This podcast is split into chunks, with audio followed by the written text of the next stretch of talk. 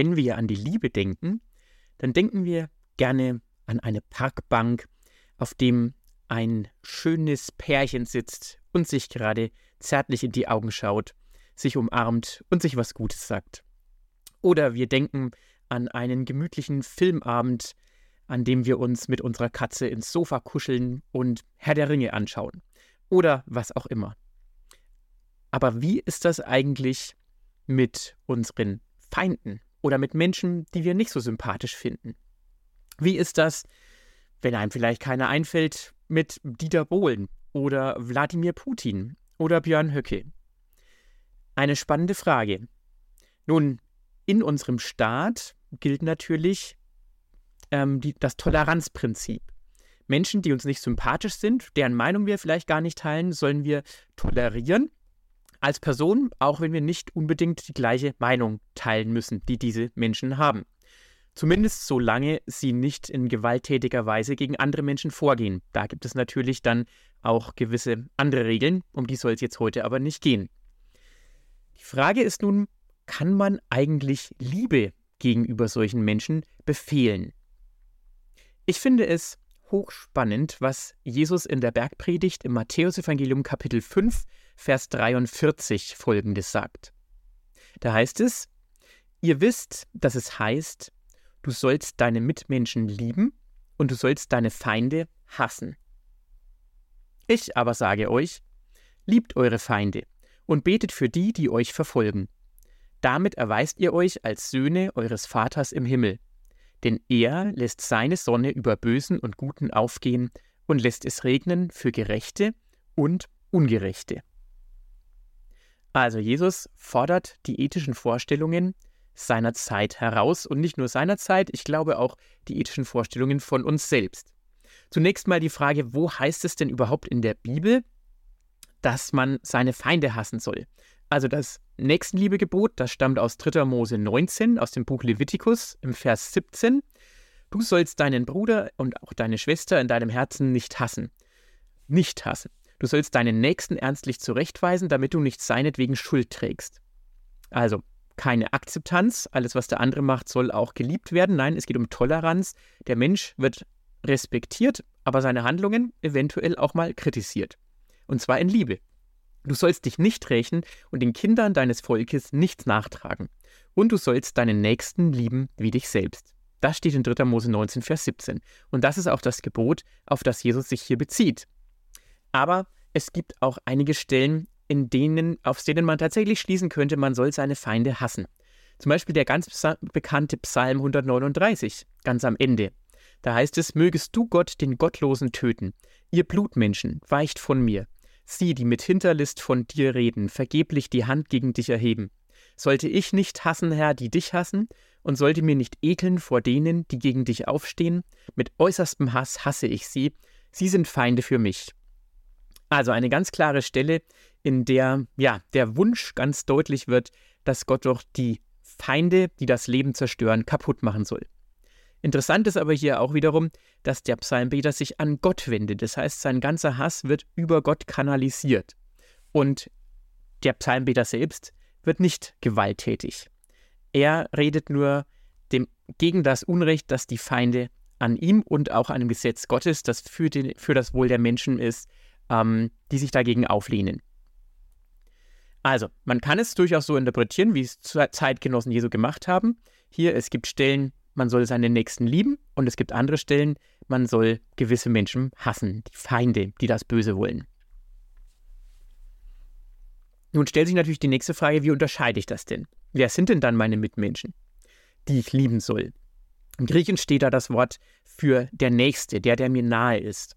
Und da gab es verschiedene Theorien dazu in der Auslegungstradition. Sind das nur die Volksgenossen?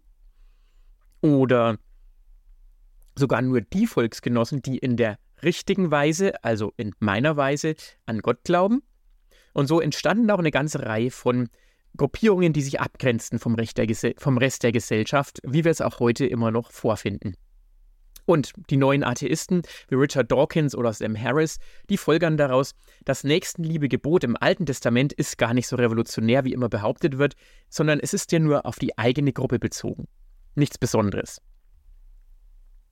Nun, wenn man das verteidigen will, muss man aber auch mit Stellen klarkommen, wie 3. Mose 19, Vers 33. Also gleiches Kapitel, nur ein paar Verse weiter.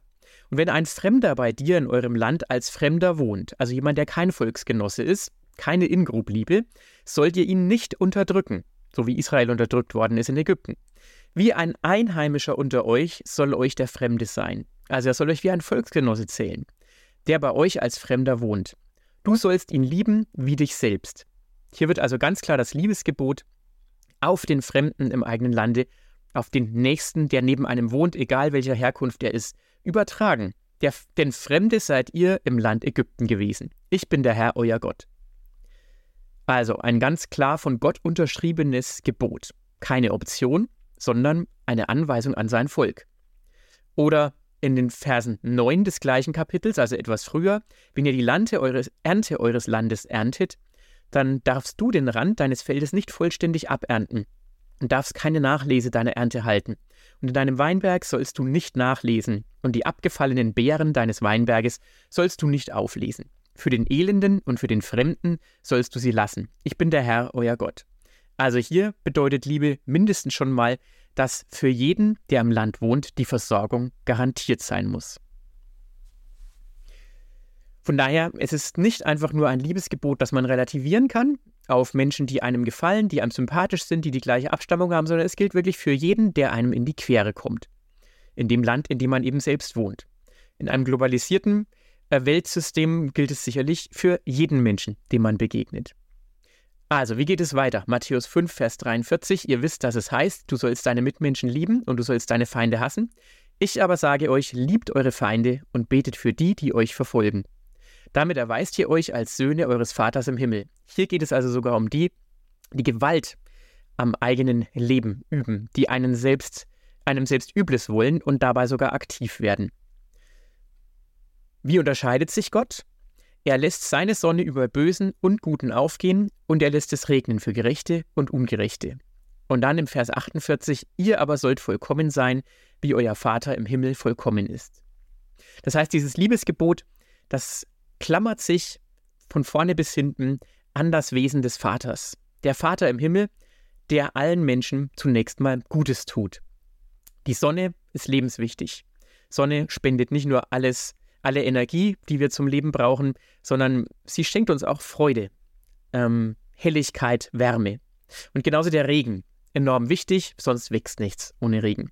Und das gibt Gott unabhängig davon, ob jemand nun gerecht ist oder ungerecht. Zumindest mal von Beginn an. Natürlich kann Handeln auch Konsequenzen haben und das kann dann auch nach sich ziehen, dass Gott an der einen oder anderen Stelle in der Bibel auch Gericht übt. Aber generell hat Gott erstmal eine völlig unparteiische Liebe gegenüber jedem Menschen. Und so wird dann auch dieses Liebesgebot der Feinde begründet. Die Begründung läuft auf Gottes eigenen Charakter hinaus. Und wir, die wir an Gott glauben, sollen Söhne unseres Vaters sein, sollen also die gleiche DNA haben wie unser Vater, sollen den Charakter unseres Vaters widerspiegeln. Gottes Liebe ist verschwenderisch, sie tut Gutes, ohne dabei Gegenleistung zu erwarten. Ja, wir könnten ja Gott gar nicht zurückgeben, was er uns schenkt. Und darin sieht man seine Vollkommenheit. Er gibt sogar dann, wenn er weiß, dass seine Geschenke zum Bösen missbraucht werden. Das unterscheidet sich natürlich ziemlich von unserer menschlichen Liebe. Und das weiß auch Jesus. Deswegen setzt er im Vers 46 äh, folgendermaßen fort. Wenn ihr nur die liebt, die euch Liebe erweisen, was für einen Lohn habt ihr dafür zu erwarten? Tun das nicht sogar Leute wie die Zolleinnehmer? Und wenn ihr nur zu euren Brüdern freundlich seid, was tut ihr damit Besonderes? Tun das nicht sogar die Heiden, die Gott nicht kennen? Ihr aber sollt vollkommen sein, wie euer Vater im Himmel vollkommen ist. Jesus nennt also interessanterweise zwei Formen von Liebe. Zum einen die Liebe der Zolleinnehmer. Die Zöllner waren damals nicht besonders beliebt äh, im ersten Jahrhundert nach Christus und im ersten Jahrhundert vor Christus, denn sie paktierten mit den Römern. Sie trieben Geld für die Römer ein und verdienten sich so selber ihren Lebensunterhalt.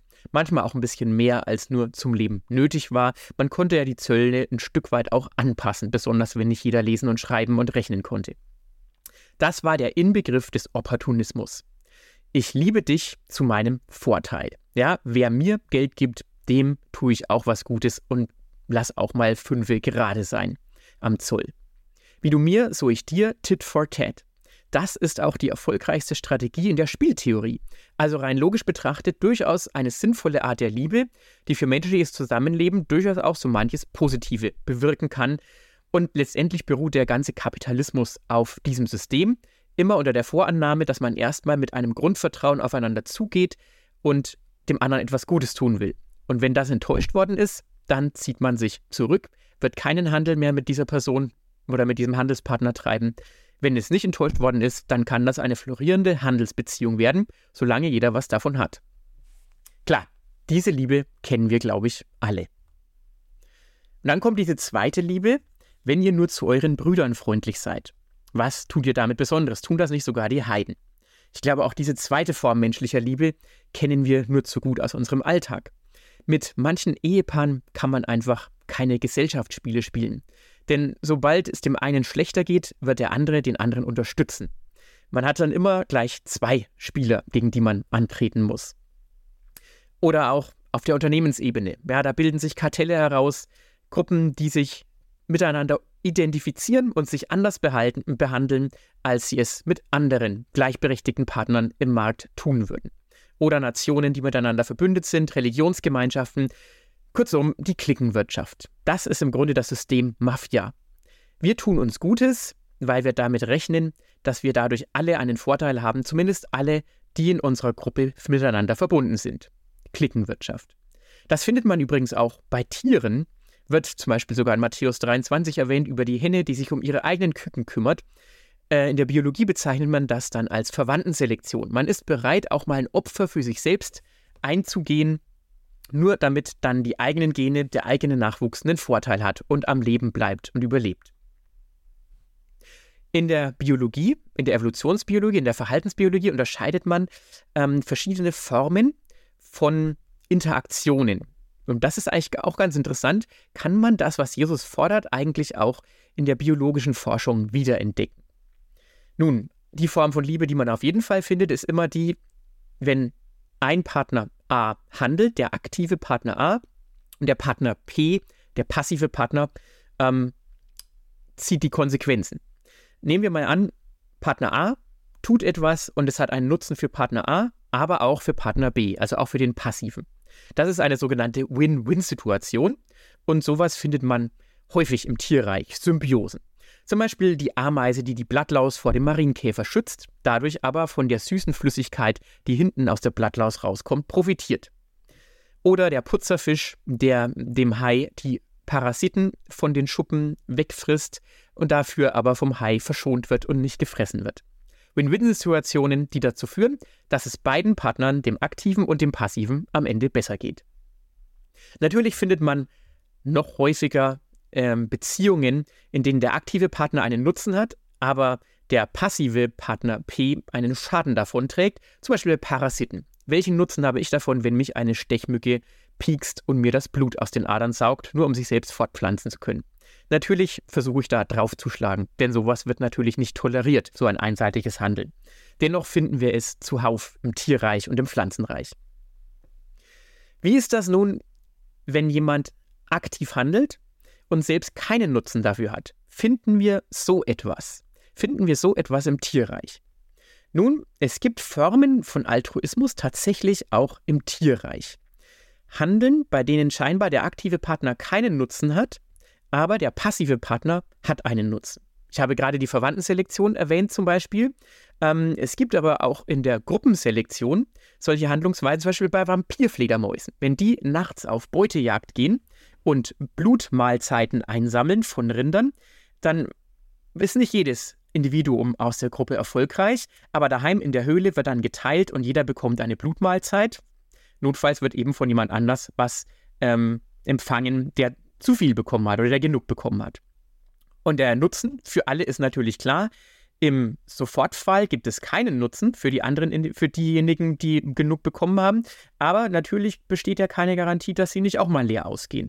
Und wenn die mal leer ausgehen, besteht eben ähm, die Wahrscheinlichkeit, dass sie auch satt werden durch das, was andere Vampirfledermäuse eben an Blut mitbekommen haben. Das heißt, solche Formen von Altruismus, in denen ein langfristiger Nutzen für in der gleichen Gruppe oder für die eigene Verwandtschaft, wie die Henne, die auch mal ihr Leben für ihre Küken aufs Spiel setzt, wenn ein Fuchs kommt. Ähm, das finden wir auch im Tierreich. Aber finden wir tatsächlich auch die selbstlose Hingabe, dass ein Tier sich komplett aufopfert für andere Wesen, die weder verwandt sind mit ihm noch zur gleichen Gruppe gehören? Nun, das sucht man im Tierreich offensichtlich vergebens. Und die andere spannende Frage ist die, wie ist das mit dem Handeln eines aktiven Partners, der nur Schaden zufügt einem anderen, was ihn selber auch noch was kostet, und dem passiven Partner auch noch Schaden fügt, zufügt? Auch das findet man im Tierreich offensichtlich nicht. Das sagt uns aber etwas über das Wesen des Menschen. Der Wesen, der, der Mensch verhält sich anders als Tiere. Der Mensch kann unabhängig vom Selbsterhaltungstrieb handeln. Wir entdecken beim Menschen sowohl die tiefe selbstlose Liebe, in der man selbst zum Mittel der Rettung eines anderen Menschen wird. Klassisches Beispiel im Konzentrationslager Auschwitz Pater Maximilian Kolbe, der sein Leben hingegeben hat, damit ein Familienvater am Leben bleibt und tatsächlich dann das Konzentrationslager auch überlebt hat und die Geschichte weitergeben konnte. Davon hatte Maximilian Kolbe rein biologisch gesehen gar nichts. Er hatte etwas davon, weil er zutiefst die Überzeugung seines christlichen Glaubens ausgelebt hat. Aber ich glaube, das passt nicht in das Vorteilsschema, ähm, das wir in der Evolution hier in der Evolutionsbiologie meinen. Und auf der anderen Seite finden wir aber im menschlichen Handeln auch diesen tiefen selbstzerstörerischen Hass. Dieser Hass, in dem man selbst zum Mittel der Zerstörung wird. Selbstmordattentäter zum Beispiel. Menschen, denen es alles kostet, am Schluss sogar ihr Leben oder ihre Freiheit, ähm, um anderen zu schaden, sich an anderen zu rächen. Auch das finden wir nicht im Tierreich. Manchmal wird eingewendet, na gut, es gibt doch die Lemminge, die sich einfach sinnlos in den Abgrund stürzen. Nun, das ist eine Erfindung von Walt Disney, die durch einen Film äh, verbreitet worden ist, aber das findet man tatsächlich so nicht in der realen Welt der Lemminge. Auch wenn das Gesellschaftsspiel zum Thema Lemminge natürlich diesen Gedanken sehr witzig aufgreift. Wir lernen daraus, biologische Ethik oder Formen von Handeln in der Biologie, die mit Liebe in Verbindung gebracht werden oder mit Vorstufen der Liebe, sind doch zu unterscheiden von der Liebesethik, wie sie im Neuen Testament gelehrt wird. Christliche Ethik ist nicht einfach nur Gruppenselektion, Verwandtenselektion, auch nicht einfach nur Toleranzethik, nicht einfach nur ein Aushalten und Ertragen dessen, was einen nervt oder sogar bedroht, sondern es ist ein proaktives, segnendes Handeln, das Gute tun. Wie soll das nun konkret ausschauen? Dieses dem anderen Gutes tun. In den Versen vor dem Text, den wir gerade gelesen haben, heißt es in Matthäus Kapitel 5, Vers 38 folgende: Ihr wisst, dass es heißt, Auge um Auge, Zahn um Zahn. Ein Zitat aus 2. Mose 21. Ich aber sage euch, setzt euch nicht zur Wehr gegen den, der euch etwas Böses antut. Im Gegenteil, wenn dich jemand auf die rechte Backe schlägt, dann halte ihm auch die linke hin. Wenn einer mit dir vor Gericht gehen will, um zu erreichen, dass er dein Hemd bekommt, dann lass ihm auch den Mantel. Und wenn jemand von dir verlangt, eine Meile mit ihm zu gehen, dann geh zwei mit ihm. Gib dem, der dich bittet, und weise den nicht ab, der etwas von dir ausleihen möchte.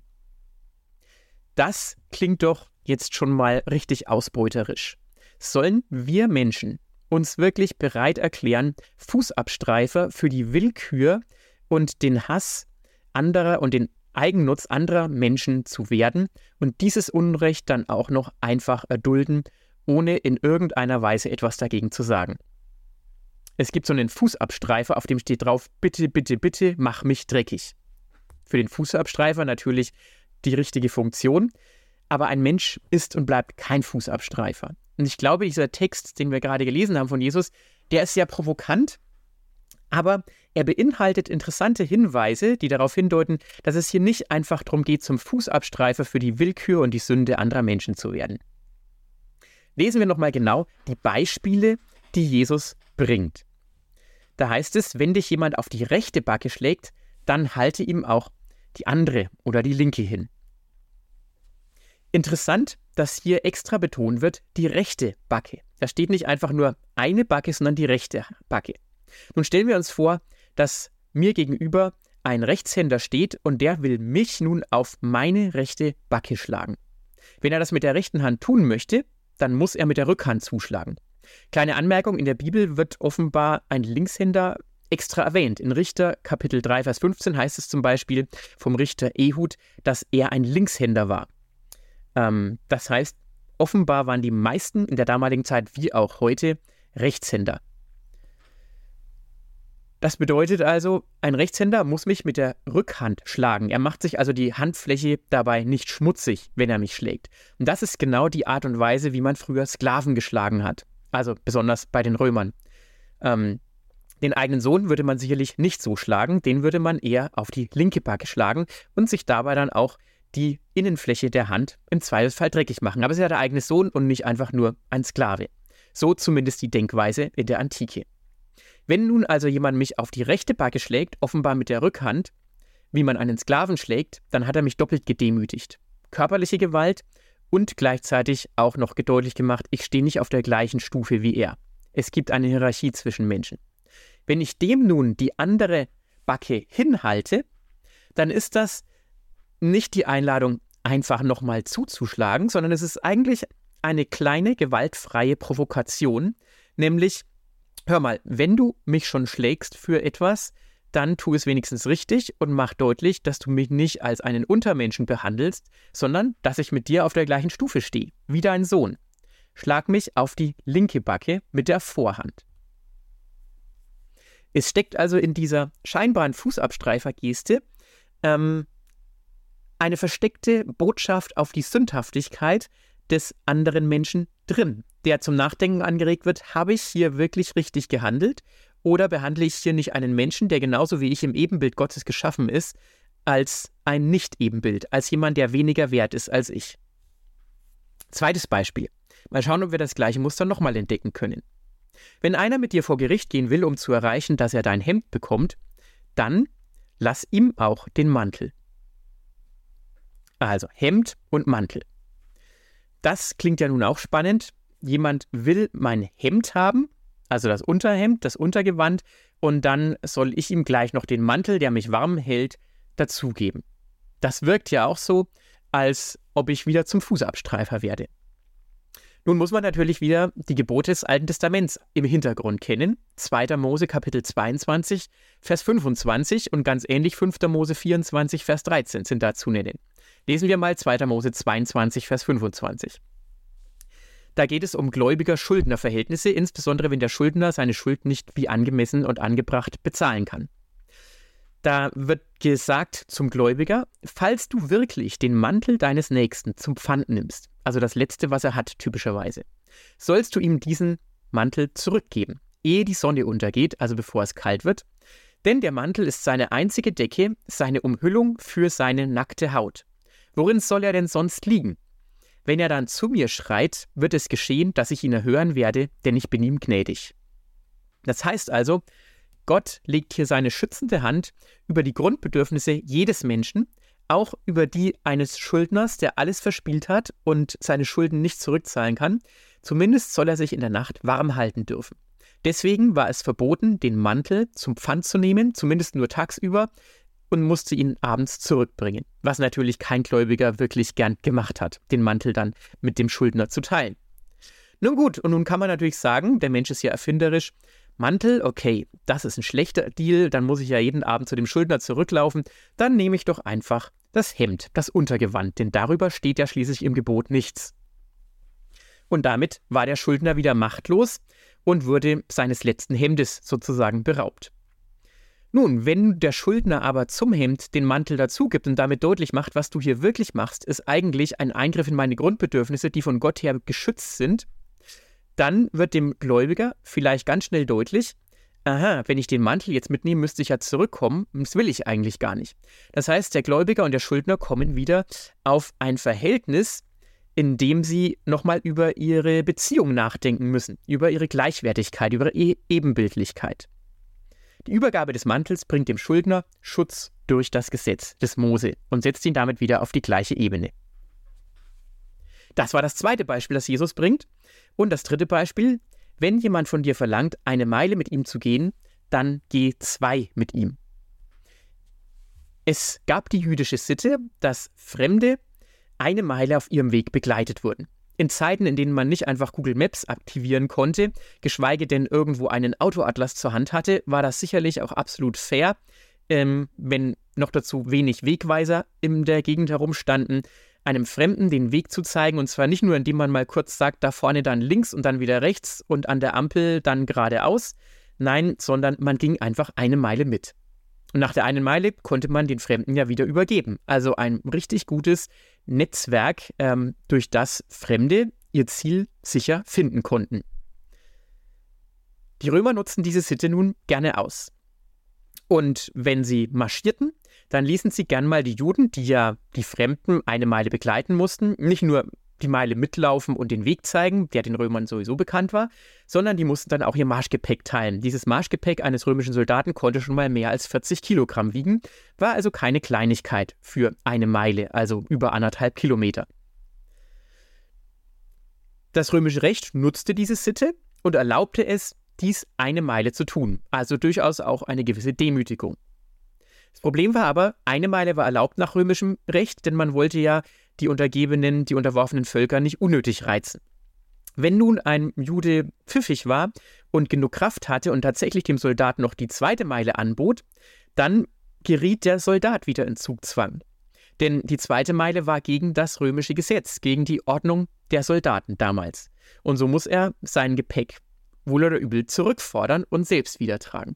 Das heißt, auch hier wird auf pfiffige Art und Weise, wenn auch unter gewissem Opfer, die Initiative zurückgewonnen von dem, der unterdrückt wird, allerdings ohne Gewalt, sondern durch kreatives Handeln.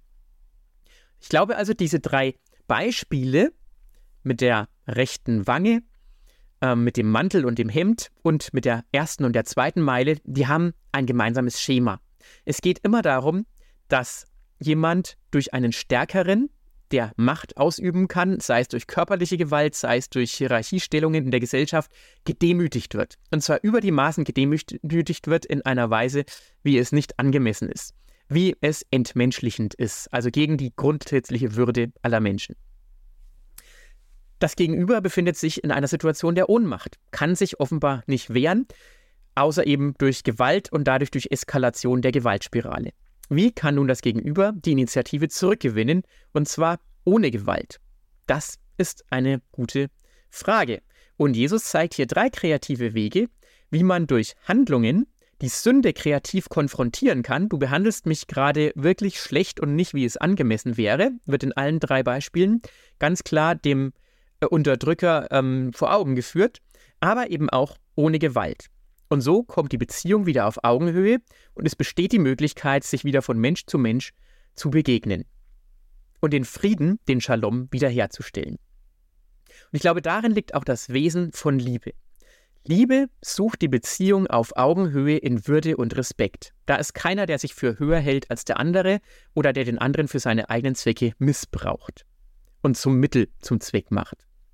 Liebe entzieht sich einem Menschen nicht, sondern sie konfrontiert ihn, und zwar kreativ und gewaltlos. Das heißt, auch der, der unterdrückt wird, der hat die Möglichkeit, liebevoll dem anderen deutlich zu machen, so geht's aber nicht. Ist das jetzt vielleicht falsches, ein falsches Verständnis von diesem Text? Nun, ich glaube, wenn man in das Leben von Jesus schaut, gibt es auch da Situationen, in denen Jesus ähm, ja, missbraucht wurde, in denen er unterdrückt wurde von Mächtigen. Zum Beispiel im Garten Gethsemane, als plötzlich mitten in der Nacht, ohne dass die Öffentlichkeit es merkt, die Tempelwache kommt ähm, und Jesus gefangen nimmt. Und Jesus fragt immer wieder, wen sucht ihr? Im Johannesevangelium Kapitel 18 ähm, und macht so deutlich, was wollt ihr hier eigentlich? Wisst ihr eigentlich, was ihr hier plant? Er wendet keine Gewalt an. Die Soldaten sind trotzdem von dem Inhalt dieser Frage so erschrocken, dass sie offenbar zu Boden fallen. Ähm, aber selbst als Petrus dann merkt, jetzt wird's eng, jetzt muss ich wirklich Gewalt anwenden und das Ohr des Tempeldieners abschlägt, selbst da heilt Jesus das Ohr des Tempeldieners und warnt davor, nicht Gewalt anzuwenden, nicht das Schwert zu ziehen und lässt sich verhaften. Also, ich glaube, er bleibt hier seinem Prinzip treu. Genauso vor dem Hohen Rat, vor dem Sanhedrin beim Verhör in Johannes 18, Vers 23, als er vom Diener geschlagen wird. Da stellt er auch die Gegenfrage, habe ich übel geredet, so beweise, dass es böse ist. Habe ich aber recht geredet, warum schlägst du mich? Das heißt, er schlägt nicht zurück, er wird nicht gewalttätig, er flucht auch nicht, sondern er stellt Fragen. Wenn ich übel geredet habe, dann zeige, was böse ist an dem, was ich gesagt habe. Er konfrontiert den Diener mit seiner ungerechten Behandlung, und zwar ohne Gewaltanwendung. Und ebenso vor Pilatus, der Jesus vor die Wahl stellt, du weißt doch, mir ist Macht gegeben, dich freizulassen. Warum sagst du mir nicht, wer du wirklich bist? Und Jesus macht ihm deutlich, du hättest keine Macht über mich, wenn es dir nicht von oben her gegeben werde. Wäre. Darum, der mich dir überantwortet hat, der hat größere Sünde. Größere Sünde heißt aber nicht, dass Pilatus nicht auch Sünde hätte, denn Pilatus findet keine Schuld an Jesus und trotzdem aus Schwachheit überliefert er ihn dann doch erst der Folter und dann dem Kreuzestod. In Johannes Evangelium Kapitel 19, Vers 11. Auch hier wieder, Jesus spricht die Sünde klar an. Er wird nicht einfach zum Fußabstreifer, sondern zum Stachel im Fleisch der sündigenden Unterdrücker. Ähm, und er konfrontiert sie mit dieser Sünde auf eine gewaltfreie Methode. Und ich glaube, das, was wir hier aus der Bergpredigt leben, äh, lernen können, das haben auch immer wieder Menschen in der Geschichte gelebt. Also aus der jüngeren Geschichte fällt mir zum Beispiel Pastor Uwe Holmer ein. Ähm, man kann die Geschichte sehr schnell nachschauen in der ARD und ZDF Mediathek, Honecker und der Pastor. Da wird das wunderbar dargestellt, wie der Staatsführer der DDR, der die Christen nicht gerade positiv behandelt hat, schon gar nicht gefördert hat, sondern unterdrückt hat, verfolgt hat, je nachdem manchmal auch geduldet hat, wo es Sinn gemacht hat, wie dieser Pastor, der unter Nachteilen litt zu Zeiten der DDR, dann diesem Staatsoberhaupt, dem, der ihn unterdrückt hat, anbietet, bei ihm Unterschlupf zu finden, als er keine Heimat mehr hat, als ihm das Gefängnis droht. Was in Honecker dabei passiert ist, wissen wir nicht. In dem Film wird deutlich, dass Honecker einerseits zum Nachdenken gekommen ist, andererseits nicht verstanden hat, warum dieser Pastor so eine Liebe aufbringen kann und ihm so viel Gutes tun kann. Ein anderes Beispiel wäre die äh, Genozidüberlebende Immaculée Ilibagisa, die den Ruanda-Genozid überlebt hat. In dem Buch Aschenblüte wird das dargestellt und auch sie lernte auf schwierigem Weg ihren Feinden zu vergeben und so frei zu werden und auch Versöhnung zu leben und die Grundlage für einen Neuanfang zu schaffen. Das sind natürlich große Beispiele. Kann sowas vielleicht auch im ganz praktischen Alltag vielleicht gelebt werden? Nun, mir ist es schon immer wieder mal passiert, gerade als Student, dass mein Mietparkplatz, für den ich Miete zahlen musste im Studentenwohnheim, belegt worden ist. Und da gibt es nun manche Leute, die richtig böse werden in solchen Fällen und entweder den Mieter zuparken, was natürlich Nötigung ist und gar nicht erlaubt ist, oder das Auto beschädigen oder was auch immer, oder Schimpfworte ähm, auf den Scheibenwischer kleben. Ich habe mir angewöhnt, anders zu reagieren, nämlich äh, einen Zettel auf den Scheibenwischer zu tun und deutlich zu machen, das hier ist mein Parkplatz, aber okay, kann ja jedem mal passieren. Und ich habe dann draufgeschrieben, ähm, für heute lade ich dich ein auf meinen Mietparkplatz, aber ähm, ich zahle dafür Geld. Von daher, wenn du den Mietparkplatz häufiger nutzen willst, dann bitte ähm, gib, äh, äh, beteilige dich auch an den Kosten, die ich zu zahlen habe. Und das kam meistens ganz gut an bei denen, die auf dem Parkplatz geparkt haben, die sich entweder herzlich entschuldigt haben mit einem Zettel, der dann an dem Parkplatz zurücklag, zurückgeblieben ist, äh, tut mir leid, das wusste ich gar nicht, ähm, ich werde den Parkplatz nicht mehr nutzen. Ähm, oder auch vielen Dank, äh, dass du so freundlich mit meinem äh, Vergehen umgegangen bist oder so. Aber es hat sich nie jemand wirklich beschwert. Es hat also Frieden gestiftet. Das heißt, Aggression kann auch eine Chance zum Beziehungsaufbau sein. Wenn ein Mitmensch uns mit Füßen tritt, dann dürfen wir ihn darauf aufmerksam machen, dass wir ihm eigentlich lieber die Hände schütteln würden, als seine Fußsohlen abschlecken. Auch die Lichterketten in der DDR sind ein Beispiel. Und wer weiß, vielleicht finden Sie, lieber Hörer, ja auch eine gute Idee, wo Sie das mal in die Praxis umsetzen könnten. Gib dem, der dich bittet, und weise den nicht ab, der etwas von dir ausleihen möchte. Ihr sollt vollkommen sein, wie euer Vater im Himmel. Jesus Christus sagt, wir sollen unsere Feinde nicht hassen, sondern wir sollen sie lieben. Natürlich kann das auf Staatsebene, wenn ich mir jetzt den Ukraine-Konflikt anschaue, auch mal bedeuten, dass man ja, sich gegen Gewalt trotzdem zur Wehr setzen muss, um Schwächere zu schützen. Und trotzdem bleibt die Herausforderung, wie schaut in so einem Kontext immer noch dieses Gebot aus, die Feinde trotzdem zu lieben und für sie zu beten, dass sie zur Umkehr kommen und auf diese Art und Weise die Beziehung bekittet wird. Aus menschlicher Sicht unmöglich, aber wir glauben an einen mächtigen Gott und deswegen will ich auch weiterhin für meine Feinde beten und da, wo es geht, ihnen Gutes tun. Auch wenn es mir aus menschlicher Sicht manchmal richtig schwer fällt. Ich wünsche Ihnen weiterhin Gutes sich an diesem Wort reiben und dass dieses Wort Ihnen im Alltag präsent bleibt. Vielen Dank.